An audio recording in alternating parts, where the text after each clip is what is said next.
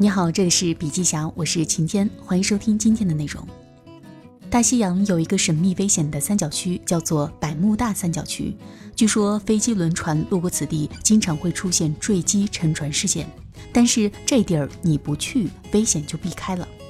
可是沟通中却有一个人人都逃不开、避不过的危险三角区，我们称之为关键对话。通常从普通对话中把关键对话识别出来，有三个特别简单又特别重要的标准。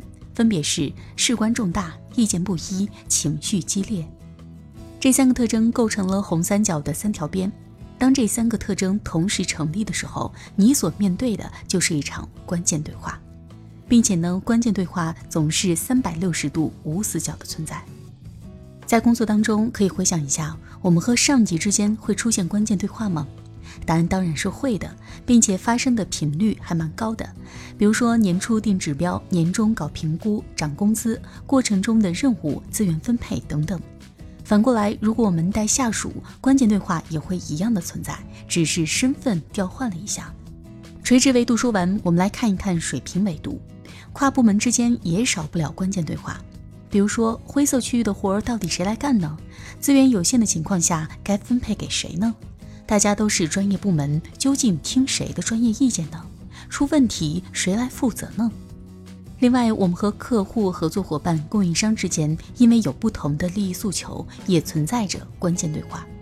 这样看来，关键对话三百六十度的无死角的出现在我们的工作当中。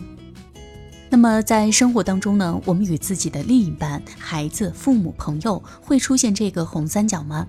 一定是会的。其实，关键对话最可怕的还不是它三百六十度无死角的出现，最要命的是它同时伴随一个常见的现象。用我们中国人的话来说，就是人们越到关键时候越容易掉链子。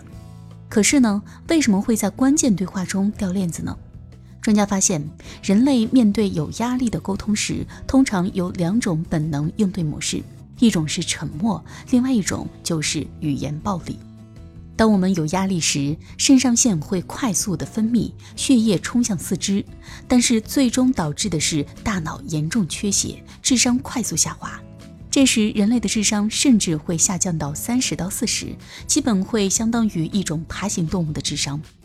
用此时的智商来处理工作生活中的关键对话是远远不够的。那么，接下来分享一个在职场当中关键对话的急诊室故事。牛角是一名资深项目经理，负责一个项目一年多了，目前项目处在结项过程当中。牛角最近一直在外出差推进项目，今天一回办公室，就听同事说，老板要把他负责的这个快结项的项目转给其他人负责。作为旁观者来说，转不转都无所谓，但是对于为这个项目付出诸多时间和精力的当事人牛角来说，是不能忍受的。尤其是在他出差期间做这种事儿，当时就炸了。最后呢，气冲冲的去质问老板。大家都知道，当一个人有情绪时，话都是横着出来的，并且情绪具有很强的传染性。所以，老板在他强烈的攻势下，开始还是很冷静，但是忍不住被他感染了。当牛角第三次说出“在你这里，我真没有办法干”的时候，领导也冷冷的回了他一句。那不干就不干吧，这种让我们肾上腺激增的事件，每个人都经历过。也许是因为你的工作职责被调整了，也许是老板最近加强了对你的监督检查，让你觉得不被信任了等等。面对这样的事情，我们该怎么办呢？我们是像牛角这样冲进去质问呢，还是像小媳妇一样自己委屈呢？再或是我们和别人倾诉抱怨呢？明知道这个红三角是逃不开也避不过的，那么我们跳出本能沉默和语言暴力，如何在压力下呈现出更好的状态呢？回到急诊室的故事，看一下有没有一些方法，让我们面对同类情景时，有一颗更清晰的大脑和一个更清晰的表达方式。首先，我们来诊断一下病情。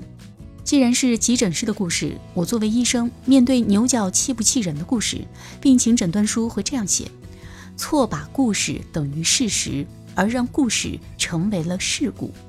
其实分享这个故事给我的人是牛角的老板。老板当时确实准备把牛角调到其他的项目组，但是原因并不像牛角想的让别人摘桃子、搞小动作、瞎指挥，而是公司有一个非常重要的战略性项目需要秘密推进，所以呢，公司把各个项目组的精英调入该项目组，其他的抽调人员大部分都在公司，所以都私下完成了一对一的沟通。但是由于牛角一直在外出差，错过了沟通机会。领导本来想一大早沟通的。但是没想到，他哥们儿给了不完整的信息，最后导致了事故的发生。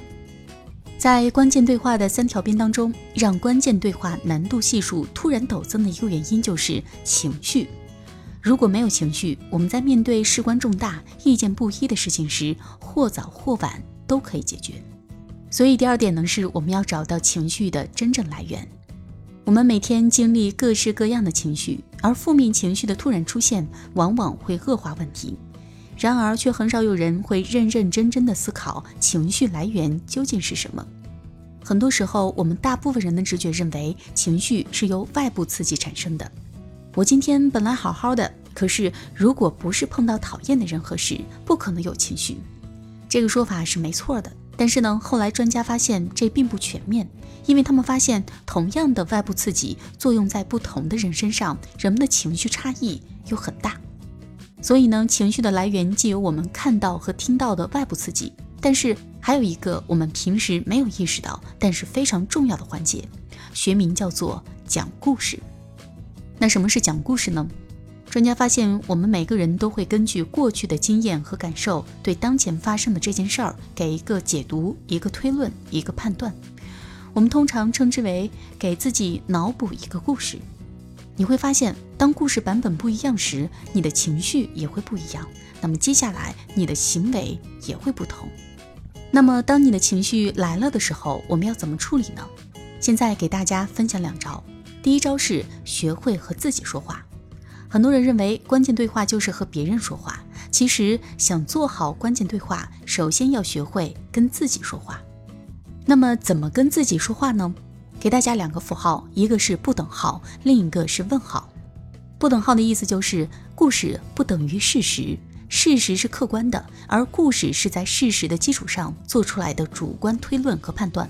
所以说不等号让你的情绪有了一个暂停的空间。问号的意思是。快速产生推论、判断故事是我们的本能，但是你要学会在故事后面加一个问号，问问自己还有其他可能吗？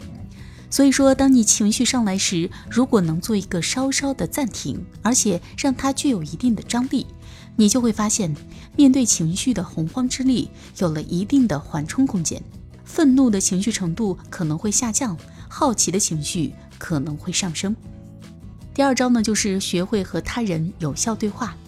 除了和自己进行对话，我们还要学会和他人有效对话。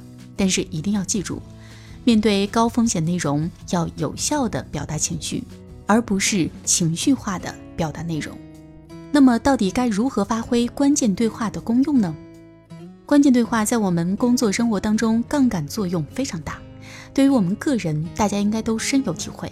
在工作当中呢，关键对话做不好，可能会丢心情、丢状态、丢业绩，甚至丢工作。在生活中，关键对话做不好，家庭可能会充满冷暴力、吵架、隔阂、冷漠等等消耗感情的杀手。其实呢，它对个人的杠杆作用只是一部分，对组织和企业的杠杆作用才是最大的。我们在调研时发现，现在很多快速发展的创业公司，经常会面对关键对话挑战的情境。比如说任务界定、文化冲突、能力质疑、资本利用等等。如果说在组织当中这些关键对话做不好，不光个人会沉船坠机，整个组织可能也会受到很大的影响。那么关键对话其实也需要刻意练习。一万小时定律告诉大家，我们在某个领域投入一万小时，我们就会成为这个领域的高手。但是你会发现，这个定律并不是完全正确的。为什么呢？大家可以想一想，我们每个人从一岁左右会说话开始，到现在为止，投入在沟通当中的时间绝对不止一万小时。但是很多人并没有成为沟通或者是关键对话的高手，因为这只是在重复父辈沉默或者是语言暴力的沟通模式，在现代的压力和挑战下已经远远不够了。所以，我们不光需要一万小时，我们还需要刻意的科学练习。你会发现，沟通当中的那些危险红三角，是你航程当中的必经航路，真的躲不开也避不过。至于在航路当中，你如何驾驶船，是本能沉默，还是语言暴力，还是说看到陷阱时能够更科学的应对，带给你的命运可能也会完全不一样。选择科学应对，你不仅可能避开不同程度的沉船和坠机事件，没准儿还会为自己、为团队和家庭开创出一条新的航路。好了，今天的内容分享就到这里，感谢收听，我们明天见。